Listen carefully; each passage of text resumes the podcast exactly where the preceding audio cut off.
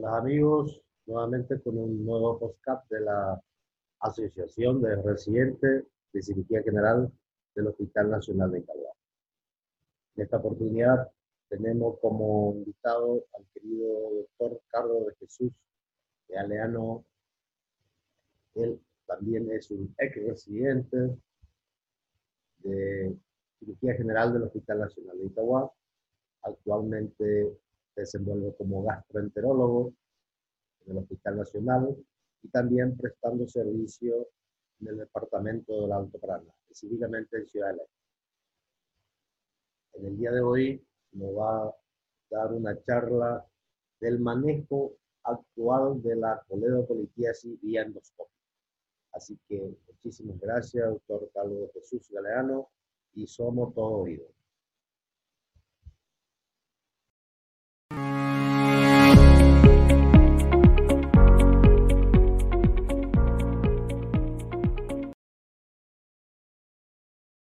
El doctor Carlos de Jesús Galeano Aquino.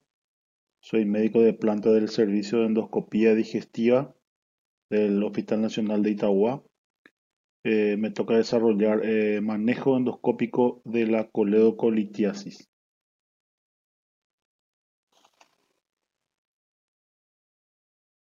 La coledocolitiasis sabemos por definición que es la presencia de cálculos en la vía biliar común generalmente migran de la vesícula a través del conducto cístico, en un porcentaje de 10 al 15%. Es más frecuente por encima de los 60 años. Es una complicación frecuente en pacientes con colecistolitiasis entre el 10 y el 15% y también pueden presentar complicaciones como la colangitis, pancreatitis, y tenemos la presencia de cálculos retenidos en pacientes colecistectomizados que van del 0.5 al 1%. La clasificación, la clasificación de los coledocolitiasis se clasifican en primarios y secundarios. Los cálculos primarios son los cálculos que se forman en el conducto biliar principal, generalmente son de bilirruinato de calcio, y los cálculos secundarios son los cálculos que se forman en la vesícula y pasan a través del conducto cístico al colédoco. El cuadro clínico generalmente siempre cursa con un dolor en epigastrio tipo cólico, muchas veces irradiado a hipocondrio derecho y también región subescapular, muy parecido al del cólico biliar. Eh, generalmente los pacientes consultan la mayoría de las veces por cambio de coloración de la piel y mucosa, coloración amarillenta. Generalmente se nota más primero en las conjuntivas para posteriormente la piel. Algunos pacientes también refieren coluria y en algunos casos también presentan eh, acolia. Los métodos auxiliares de diagnósticos podemos citar eh, al laboratorio como primer paso inicial donde podemos observar las alteraciones en el laboratorio son observadas en la que reflejan la dificultad para la excreción del flujo biliar, especialmente la elevación de las enzimas de colestasis, son la fosfatasa alcalina y la GGT, y también presentes en el 84 y 91% de los pacientes respectivamente. Cuando la obstrucción es parcial, los niveles de bilirrubina plasmática no están elevados. Eso se conoce como una colestasis anictérica o asociada. Sin embargo, se suelen encontrar elevaciones transitorias de la bilirrubina, cuya magnitud suele ser proporcional al grado de obstrucción. No es inhabitual detectar niveles en torno a, a 2 a 5 miligramos de cilitro y generalmente no superiores a 12 miligramos de cilitro. Los picos transitorios aminotransferasas o amilasa indican paso del cálculo del colédoco al duodeno. Los estudios de imágenes más, eh, más solicitados generalmente son la ecografía abdominal, la colangioresonancia magnética, la econdoscopía y la tomografía abdominal. Eh, la, que un estudio más eh, más comúnmente podemos contar rápidamente con una ecografía abdominal. Eh, la ecografía es la técnica de elección para el estudio de la ictericia se puede ver la dilatación del árbol biliar que permite distinguirla de la causa parenquimatosa, aunque su ausencia no la excluye. La sensibilidad es de 50 a 80%. Podemos observar en la ecografía, hay dilatación de las vías biliares. Las intrapáticas ecográficamente eh, se ven en casos avanzados, aparecen como estructuras tubulares anecogénicas y tortuosas. Su calibre va disminuyendo desde el hilo a la periferia. Las vías biliares extraspáticas hay una dilatación cuando el diámetro del colédoco es superior a 8 milímetros, entre 6 y 8 es dudoso y en caso de pacientes colecistectomizados normalmente se pueden encontrar hasta 10 milímetros de diámetro. Esto aparece como una estructura tubular anecogénica anterior a la vena porta, originando la, llamada, la imagen llamada doble canal o cañón de escopeta. El Doppler facilita su diferenciación. Eh, localiza la obstrucción y el nivel de esta. La dilatación puede ser desde la porción intrapancreática del colédoco hasta vías biliares intrahepáticas. Dependiendo, es muy operador dependiente. El estudio más fidedigno, más actualmente utilizado y de mayor, eh, contamos con ya en varios centros hospitalarios de, en la capital en el interior, es la colangioresonancia magnética. Su sensibilidad oscila entre 85 y 92% y la especificidad de 93 a 97%. La, la, sensibilidad disminuye con los cálculos menores a 6 milímetros. Su mayor ventaja es en los casos con pacientes con anastomosis bilioentérica, donde podemos observar tanto el distal como el proximal o el sitio de la obstrucción. También su uso en embarazada y en pacientes con, con morbilidades y duda diagnóstica. tomografía helicoidal tiene una sensibilidad del 87% y una especificidad del 97% en la detección de coleocolitiasis. Hay evidencias eh, para sugerir que es más eficiente que la ecografía y que el TAC convencional.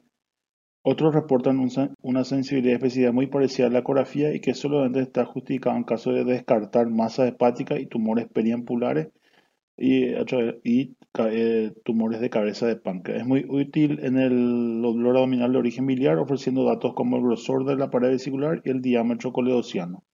Acá también podemos observar que podemos ver litiasis coledociana.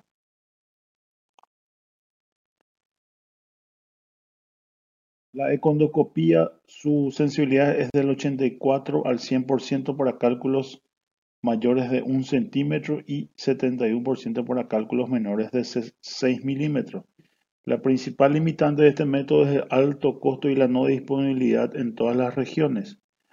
Estudios que comparan la exactitud del ultrasonido endoscópico con la tomografía eh, computarizada y la colangio para detectar coleocolitiasis muestran sensibilidad del rango del 88 y 97% con una especificidad de 96 al 100%. Esto es comparable con la colangio retroendoscópica y evita eh, riesgos de pancreatitis, colangitis y la exposición a la irradiación. Puede ser combinado con la colangio retrógrada durante la misma sesión endoscópica. Eh, la, muchas veces es utilizada cuando hay duda diagnóstica eh, en caso de sospecha de pacientes que hayan remitido su cuadro clínico. En vez de someterla a una retrógrada, entonces se opta por la econdoscopía. Haciendo un resumen clínico podemos tener la clínica que es el dolor, la ictericia, coluria, alteraciones a nivel del laboratorio, alteración de la bilirrubina, alteración de las enzimas hepáticas y sobre todo en imágenes donde hablamos de, podemos ver una dilatación de las vías biliares o imágenes de cálculo por ecografía o por colangioresonancia. Todo esto apunta a una colangio retrógrada endoscópica.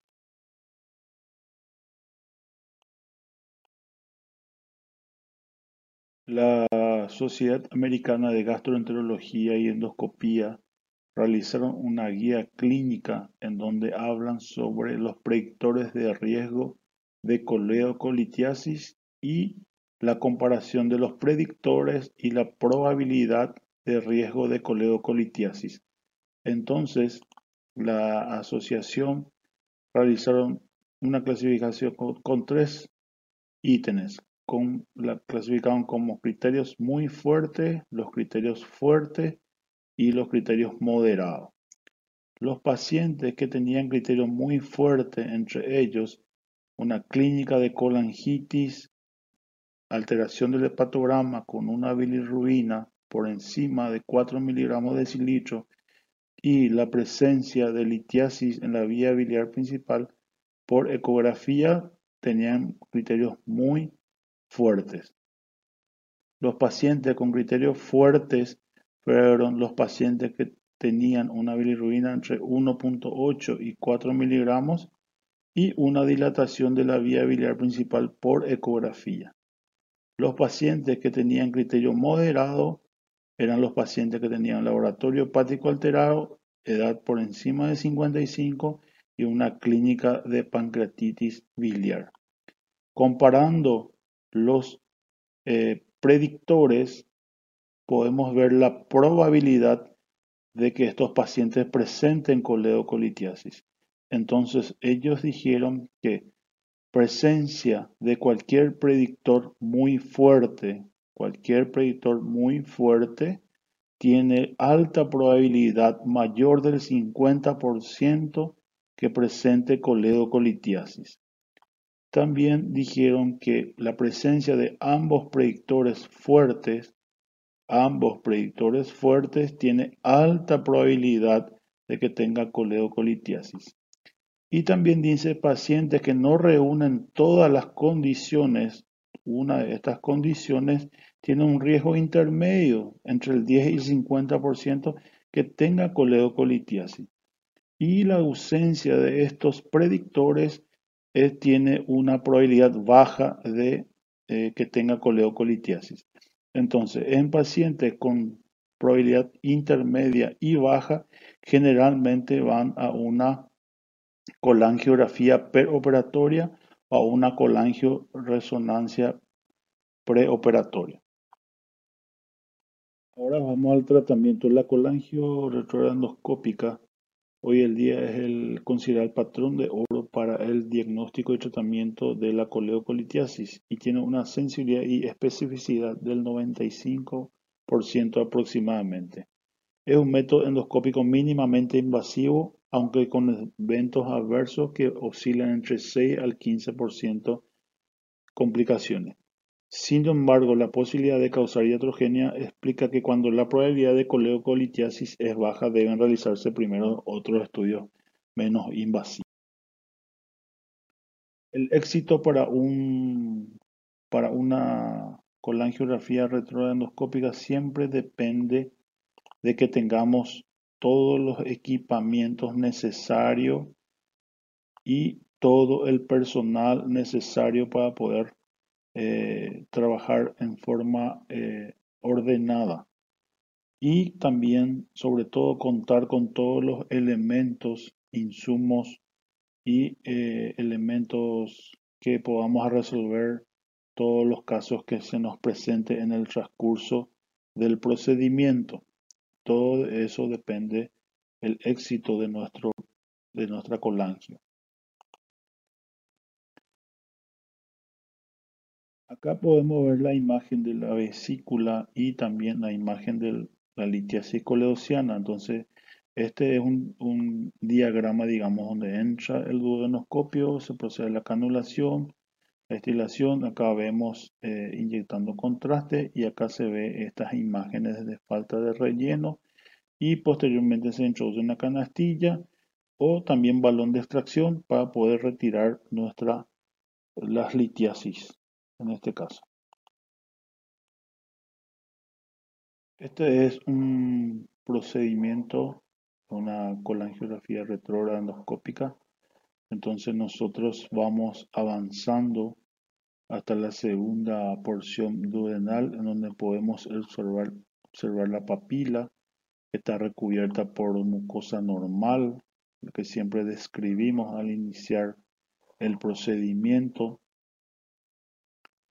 podemos ver que esto es el papilótomo y esta guía que se ve color naranja con negro es eh, lo que va, se introduce para poder hacer la tinción del, del árbol biliar, para poder observar si presenta alguna alteración anatómica en todo lo que es el árbol biliar.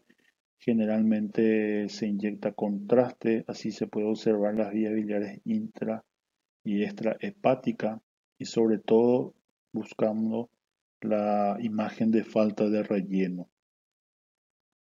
Posteriormente,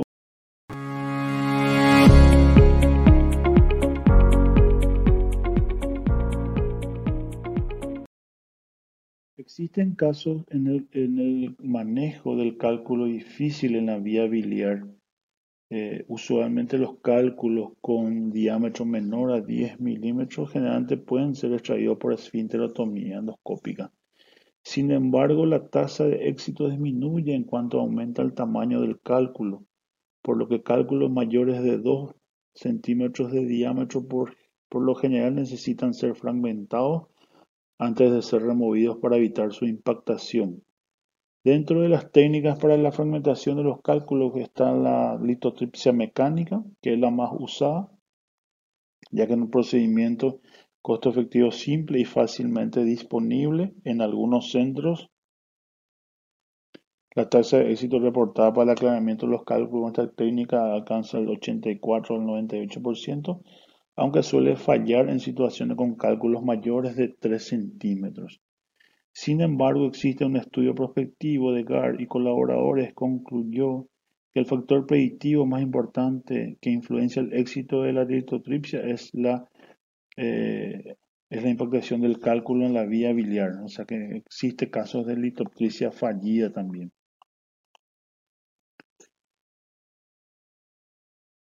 Eh, lo que generalmente nosotros solemos hacer en los cálculos difíciles, un cálculo de mayor tamaño, es cuando existe una disrelación entre el diámetro del colédoco proximal y el diámetro del colédoco distal.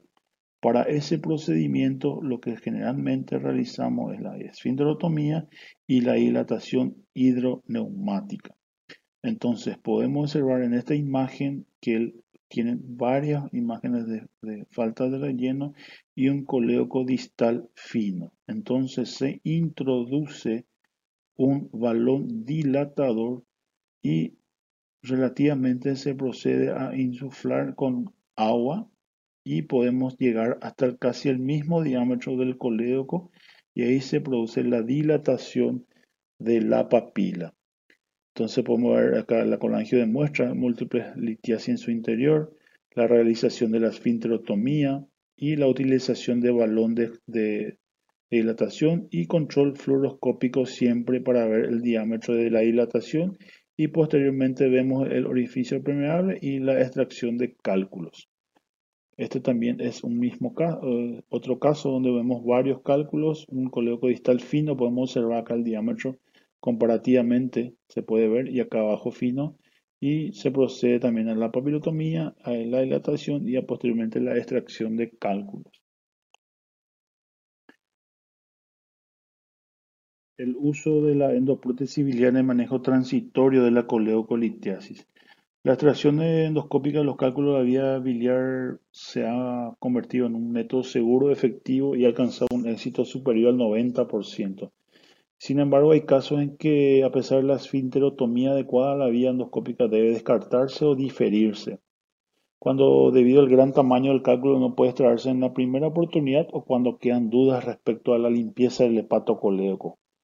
La persistencia de litiasis en la vía biliar implica la posibilidad de una obstrucción o una colangitis o una pancreatitis, por lo que es indefectiblemente es obligatorio casi la colocación de un stent biliar para drenaje. Se ha comprobado un aumento estadísticamente significativo en el riesgo de este tipo de, de morbilidad en los pacientes con persistencia de cálculos, apareciendo complicaciones mayores hasta el 32% de los casos. Con el objeto de prevenir estas complicaciones es necesario asegurar un drenaje de la vía biliar, de esta manera dar un acceso permanente a ella, permitiendo eh, la inserción de una prótesis eh, al prevenir la impactación de un cálculo en la ampolla de Vater y mantiene la permeabilidad de la vía biliar. Entonces podemos observar un cálculo grande y un stent biliar eh, que sirve como un drenaje y evita cualquier tipo de complicación inherente al cálculo que pueda producir una colangitis, una pancreatitis o una eh, colangitis. La litotricia mecánica, como habíamos comentado, generalmente utiliza una canastilla con alambre fuerte, atrapa el cálculo y lo fragmenta. Eh, al combinar la finterotomía con litotricia mecánica, la utilidad en el 90-97% por casos son positivos. Es útil en los cálculos mayores de 2 centímetros y menores de 3 centímetros y la tasa de complicaciones son entre 3 y 6%. Aquí podemos ver la canastilla y tenemos el litotriptor de Soendra, conocido mundialmente, era, fue uno de el, que inventó esta canastilla, tiene como una camisa de hierro, se procede a, una vez que atrapa el cálculo, esto, eh, esta vaina, digamos, ingresa por esto y sale a través, esto sale por la boca y de forma externa se realiza la digamos, el, efecto como para poder romper los cálculos, fragmentar y así poder hacer la extracción eh, del cálculo. Podemos ver también el gran tamaño de los cálculos y un coleoco distal fino. Generalmente estos pacientes van con un stent biliar para que un segundo intento, tercer intento pueda sacar esos cálculos. Eh, también como forma de tratamiento de la coleocolitiasis teníamos la maniobra de rendezvous, que generalmente es una opción técnica, el acceso a la vía biliar para poder resolver la coleocolitiasis en un solo tiempo. Eh, a nivel anterior, digamos, el cirujano introduce una guía donde el, endoscopista agarra con, en este caso agarra la guía, introduce el papilotomo, realiza una papilotomía y también posteriormente realiza la extracción del cálculo. Es también otra forma de poder hacer un tratamiento de la coleocolitiasis.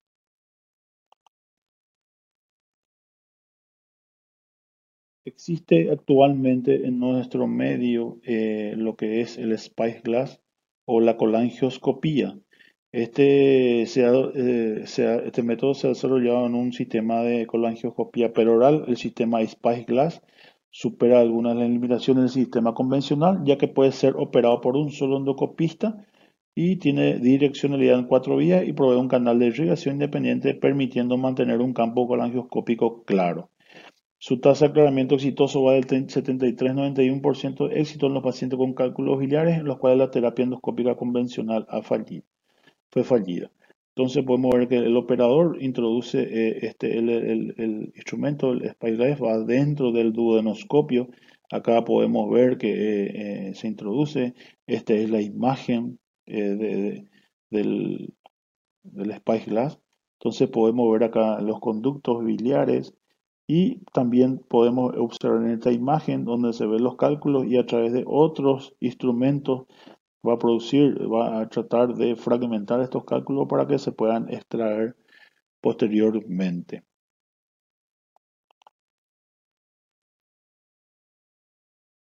Eh, la litotripsia extracorpórea, eh, como para citarle en el medio, eh, desconozco que se realicen, pero son ondas de choque de alta presión generadas externamente utiliza energía eh, electrohidráulica, son generadas por cristales piezoeléctricos, la tecnología de membrana electromagnética y se enfocan por traductor a nivel de líquido y se realiza bajo ultrasonido o fluoroscopía.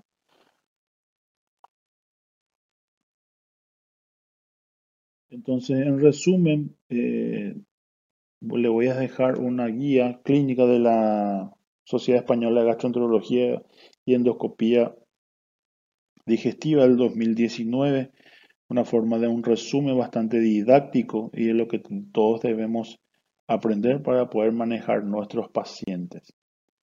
Entonces, eh, la sociedad recomienda ofrecer extracción de cálculo a todos los pacientes con cálculo en el conducto biliar común, sintomático o no, que estén en una forma de tolerar la intervención. También recomienda pruebas de función hepática, una ecografía abdominal con los pasos iniciales de diagnóstico para sospecha común de piedras del conducto biliar. La combinación de estas piedras definen eh, la probabilidad de tener cálculos en el conducto biliar y una recomendación fuerte.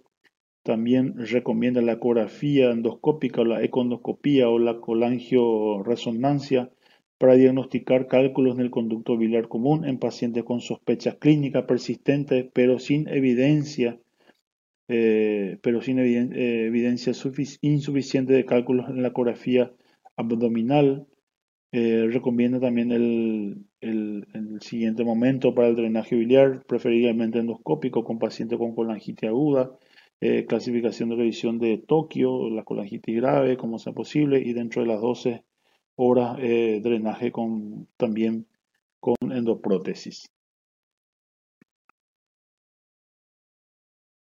Eh, recomienda la, colocación endoscópica estén biliar temporal en pacientes con cálculos virales irrecuperables que justifiquen el drenaje biliar. Eh, recomienda una esfinterotomía limitada con dilatación papilar endoscópica con globo grande como enfoque de primera línea para eliminar los cálculos difíciles de la vía biliar común. Recomienda el uso de litotricia intraluminal asistida por colangioscopía, en el caso de Spyglass, hidrológica o láser, como un tratamiento efectivo y seguro de cálculos biliares difíciles. También eh, es una recomendación, nuestro medio creo que no, no lo hacemos, pero la sociedad eh, recomienda realizar una colestectomía laparoscópica dentro de las dos semanas posteriormente a la colangio eh, retrógrada. Eh, para pacientes tratados por coleocolitiasis para reducir la tasa de conversión y el riesgo de eventos biliares recurrentes. Tiene una recomendación fuerte y evidencia de calidad moderada. Con esta imagen eh, doy por concluido la presentación. Mis agradecimientos a la comisión directiva de la Asociación de Residentes de Cirugía General del Hospital Nacional, gracias a esa familia que pudimos lograr la poder organizar y crear la asociación de residentes basado en la amistad, en la camaradería y sobre todo eh, con el objetivo de poder brindar conocimientos a todos los colegas que forman parte de esta gran familia, eh, por sobre todo eh, siguiendo los pasos de los grandes maestros que hemos tenido durante nuestra formación. Entre ellos puede citarle al profesor eh, doctor Olegario Ortiz Villalba, al profesor eh, René Recalde, a nuestro maestro el doctor Víctor Ramírez Onieva y a todos los jefes de sala que pudimos compartir con ellos y actualmente eh, a todos los colegas del Hospital Nacional, que es nuestra casa grande, y estamos para poder realizar eh, estos, estos sueños eh, que vamos empujando el carro entre todos con un objetivo que es poder mantener el, mantener el, poder mantener unido a todo este grupo que se ha creado y que se mantiene en el tiempo y cada vez estamos creciendo, eh, cada vez somos más y, y muchas gracias